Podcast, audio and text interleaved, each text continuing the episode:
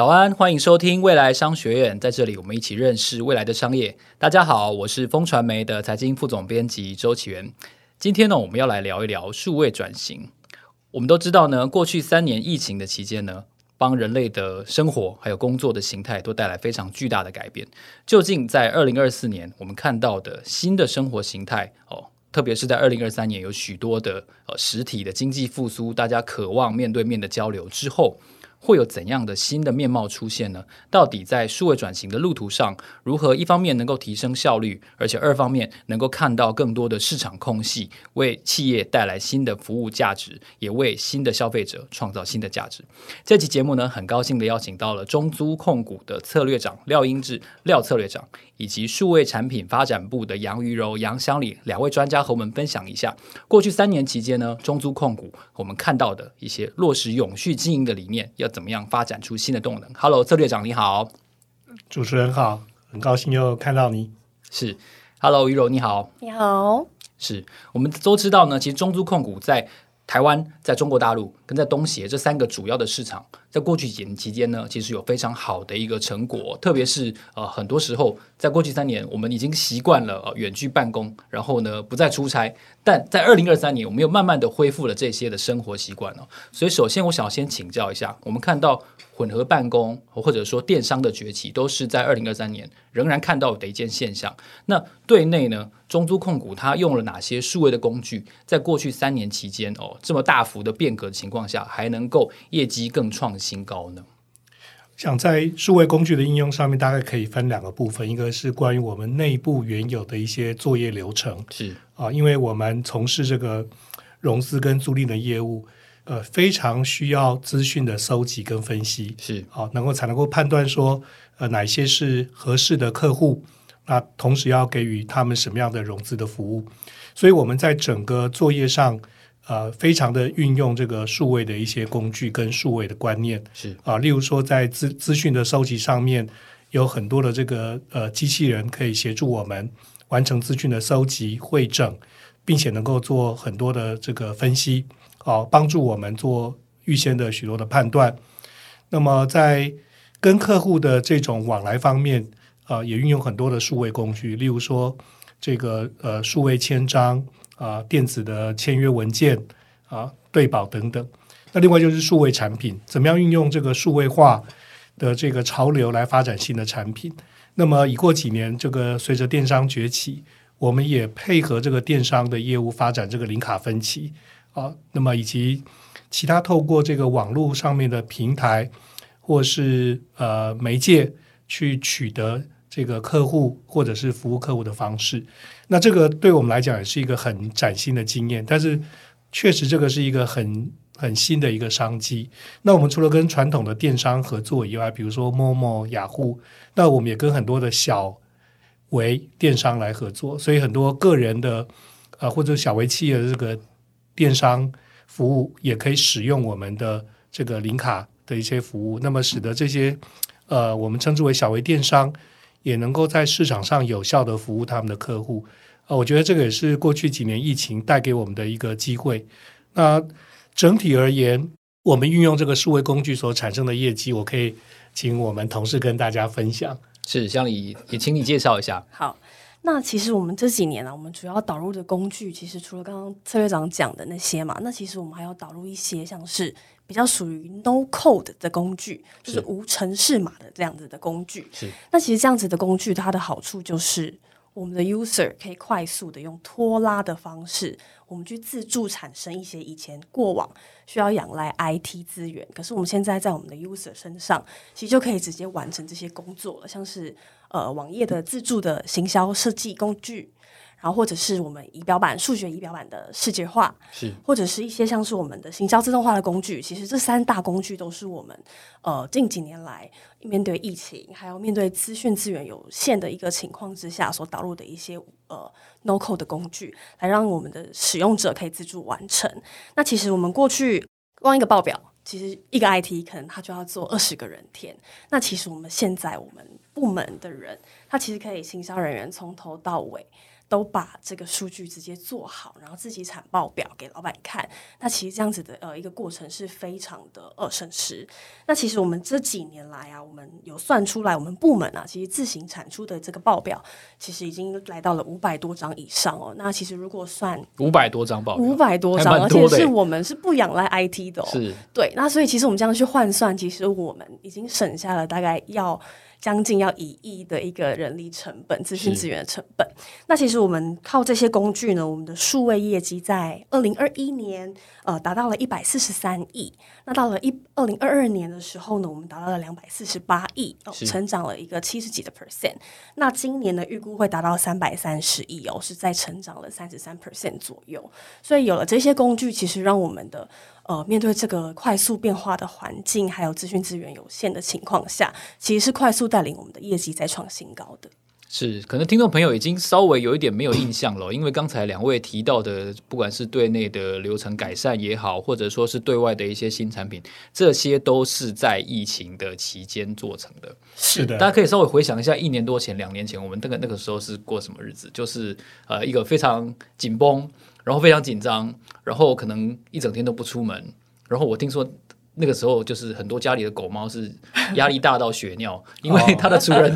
全家都在，而且一个礼拜都不出门。就是在在这样一个高压的情况下，然后跟你以往的流程完全不一样的情况下，哦，刚才乡里跟策略长两位都有提到一个新的产品，然后一个新的构面的发展带来中租很大的一个进展。那我也好奇哦，就是如果我们通常会用一个比较有 scale 比较。呃，阶段性的数字比较直观的来评估的话，假设满分是十分，好，从一到十分，在这个数位转型的进度上，策略长你觉得中租在二零二三年底大概已经走到什么阶段了？那大概能够。还有可以取得什么样的进展呢？我觉得以现有的资讯工具或数位工具来看，我们应该已经是走到九分了。九分了，对，当然这不是只有我们自己内部的努力，我们有外部的很多的顾问是啊、哦，跟这些资讯科技厂商提供一些新的工具给我们运用。是，但我觉得能够走到九分，主要是我们内部有个很清楚的一个观念，就是说我们一定要朝数位化大力的迈进。哦，那么这个是从上到下。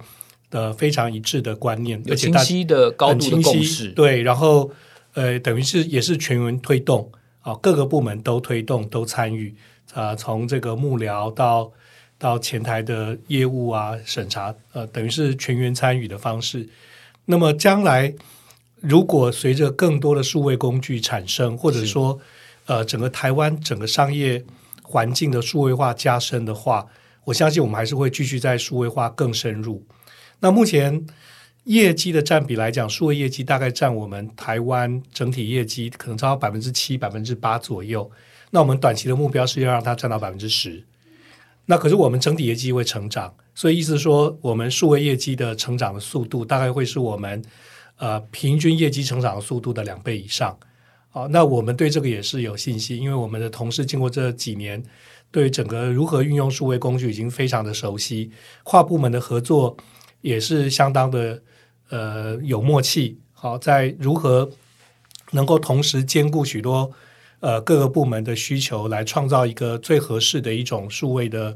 流程，或是如何来运用这个数位工具，我觉得是相当成熟啊，所以这个是我们在台湾目前呃能够产生的一种呃我讲一种信心吧。那从呃去年开始，我们也是积极的把我们在台湾发展的数位工具。推动到中国大陆，推动到东南亚的许多国家，所以我我相信这个呃，除了在台湾产生这样的效益之外，未来对我们在所有的经营的区域也都会产生呃不错的绩效，所以这也是我们比较长远的一个目标，就不是只有台湾，而是整个我们中租控股所经营的区域都能够有效的运用数位工具，在当地产生呃这个竞争的优势。是第一个是呃从。地理区位上面扩散，然后第二个是有点像是当初 Amazon 在做这个云端服务的时候，把他们自己用的东西拿来对外是推广，这是两种层次。你们觉得应该都能够做到这样子的成长？对外推广目前可能没有余力来做了，是但是我们在东南亚的这些国家，目前呃员工人数已经超过两千五百，很快就要到达三千。就已经快要接近我们台湾的员工人数，所以台湾使用这个数位工具来面对这个少子化的人才招募的挑战，好，然后提高我们的这个作业效率，还有发展新产品。我想这个经验一定是可以用在这个东南亚的七个国家的经营上。是，诶，那我们反过来说哈，现在虽然是一个后疫情时代，可能还有一些 turbulence，就是比较比较波动的时期，但大致上生活已经几乎接近疫情发生前了。嗯、是，那但是我们经过这三年的考验，现在有没有一些事情，它还是呃数位的成果，还是不如人当面沟通，或者是亲自来执行，会有这样子的需求吗？呃，我想就要看是什么样的业务，比如说出差会是吗？对，出差，比如说我们的业务里面包含这个船舶融资，是包含直升机的融资、飞机的融资，那这个都需要很深入去了解客户购买这些船舶、飞机、直升机的用途啊，然后你要判断他的所为着这个资本支出所拟具的这些营业计划，到底是不是能够产出营收来支付呃他购买的这些款项。那所以这个就需要很深入的面对面的访谈，你要你不能只看他书面给你一个营运计划，你要很多时间去了解这个经营者本身啊，他是不是有足够的经验，他对市场的判断啊是不是准确？那这个就需要很深入的呃人与人之间的这种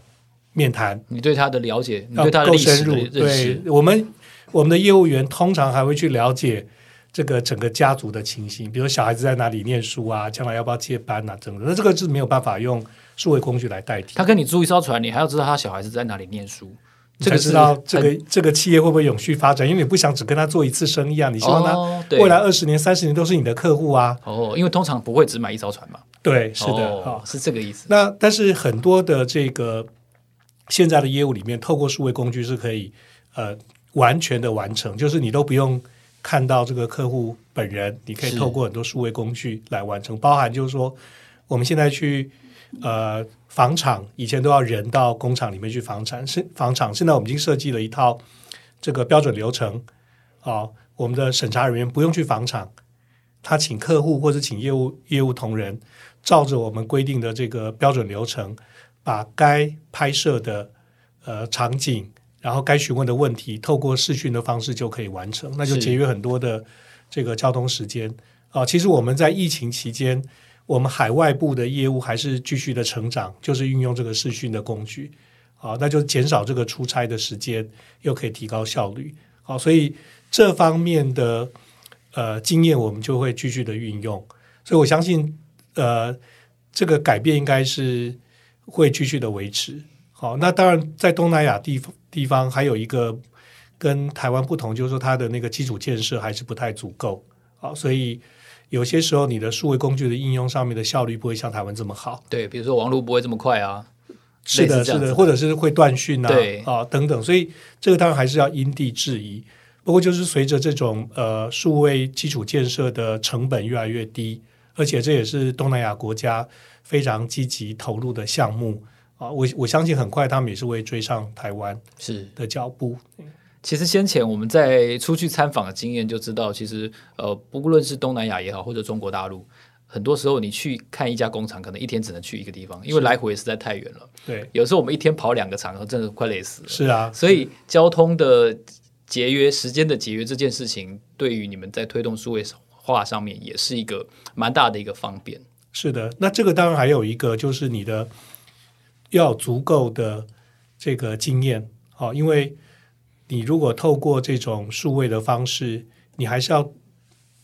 借由数位所取得的资讯的真实性、准确性，你要有能力判断。然后呢，如果你取得的资讯是正确真实的，你还是要判断客户未来的这个经营能力或是偿还能力。这个是需要有一套呃很很有效率的系统，跟一群有经验的。这个人员才有办法这个完成的，所以我们其实也不是只有在面对客户端的时候使用这个数位工具，我们在内部的呃征信啊，或者说资料库的建立跟分析方面也投入非常多的资源，然后呢，也帮助我们的同仁可以有效率的去运用这个资料库，运用很多的这个分析的工具，所以这种人机合作其实也是这几年。我们发展比较快速的，是，那这个也是我我想也是一个未来我们会积极推广到其他经营区域的一个一个一个经验。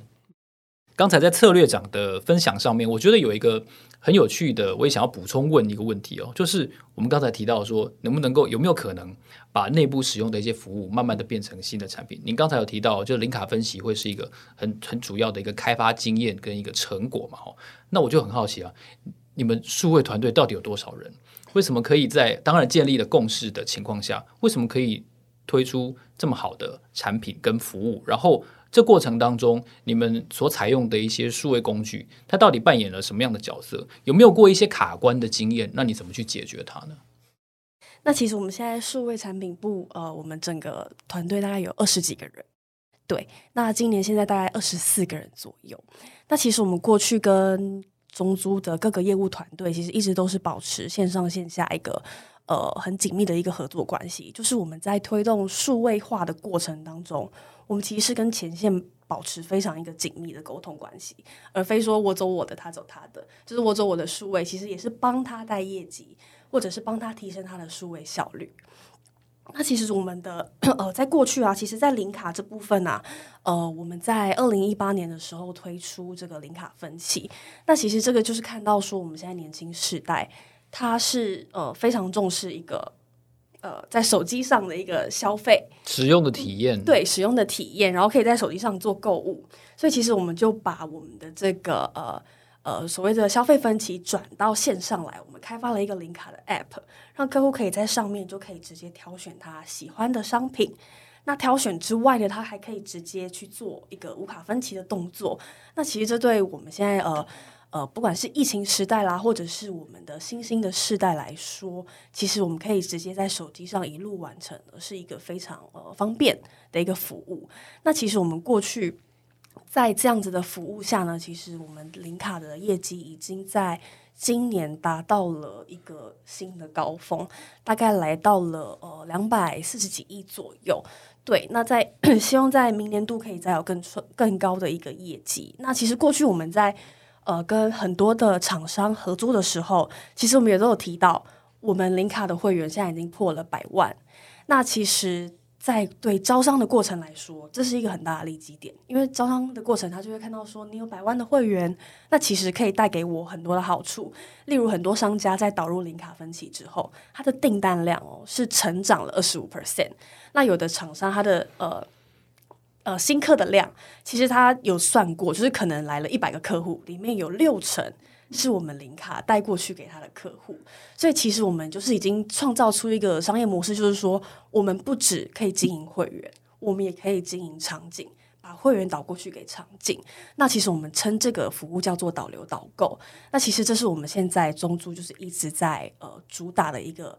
呃，一个经营模式啊，就是导流导购的策略，就是我们不断的让我们的会员看到我们有哪些消费场景，那我们把消费场景的数量也一直在扩大。像现在，其实我们的消费场景已经来到了三点二万了，已经突破了三点二万家。也就是说，客户在 App 上，他可以透过商家地图，他就可以知道说，诶，有哪些商家跟林卡合作，他就可以去那些商家消费，不管是去实体的商店，或者是在线上消费，其实都是可以在我们的林卡 App 里面就完成的。这对我们来说呢，其实呃，林卡在现在呃，已经算是交出一个亮眼的成绩单。是，除了除了我们专责的数位产品的部门的同事以外，其实我们在台湾的资讯部门人人数也相当多。那另外就是说，相关的部门也都有同仁投入，才有办法呃产出这样的结果。那我觉得在台湾另外一个推动数位化的一个。呃，环境来讲有一个优势，就是在于说，我们台湾一般的不管是年轻人也好，或者稍微有点年纪的人，像我一样也好，这个数位的使用能力都是高的。好，所以我们在导入新的数位产品和数位服务的时候，这个市场的接受度是高的，是快的。好，我们的使用者不管是一般的消费者或者是商家，并不需要太多的教育。好，只要我们设计上是符合。这个使用者的直觉，那界面不要太繁琐，大家都是很快就上手，所以这个也是一个台湾在过去几年这个整个社会呃使用资讯工具的能力哦、使我们也能够在这样的环境里面去推动很多的这种新的产品跟新的服务。那比如说我们我们自己有很有一百多万的会员，我们也不是只有让会员呃从事这个分期消费而已，我们也协助会员导入到呃跟我们合作的商家，所以其实这样就是可以让一些小微的商家能够有更多的客源啊，支持他们的业绩，支持他们的成长。我觉得这这这对整个台湾的这个呃小型企业或是个人的创业者来讲，也是一个相当好的一个呃服务。那么，所以这个也是我觉得我们中租在数位化数位化方面所产生的一个想不到的一个价值啊。是，换句话说，它从一个双向做生意的概念，变成一个我们用专业术语来说，比较接近于生态系，是可以这样说。是，因为它同时还有会员，然后还有你的品牌的客户们。对对对，它也是一个比较健康的的成长。没有错，对，这样子其实就是减少商家的行销成本跟获客成本，所以整体的效率是提高的。啊，因为对消费者或是对我们的会员来讲，他也减少他要寻找合适的店家来做消费的时间跟成本啊。因为网络的好处就是你有很多的评价嘛，累积的消费记录，所以消费者在判断这个商家是不是一个可靠商家的时候，他不用花太多时间，他看看累积的评价，他就很容易做判断，所以整个的效率是提升非常的多。那如果以刚才我们提到这一百多万客户来说的话，它这些成长有没有一个呃，这些新增的客户有没有一个面貌？它普遍的面貌大概会是一个什么样的组成？比如说，是不是真的都是呃年轻人为主的，还是说它就像刚才策略长讲到的，其实年龄之间的数位差距并不多呢？他其实我们有算过，我们现在二十岁到三十九岁的会员占了我们有七十哎八十 percent，哇，那真的是非常高，真的很高，果然就是。对，数位原生真的就是数位，我们就称为他们为 Z 世代这些人。对，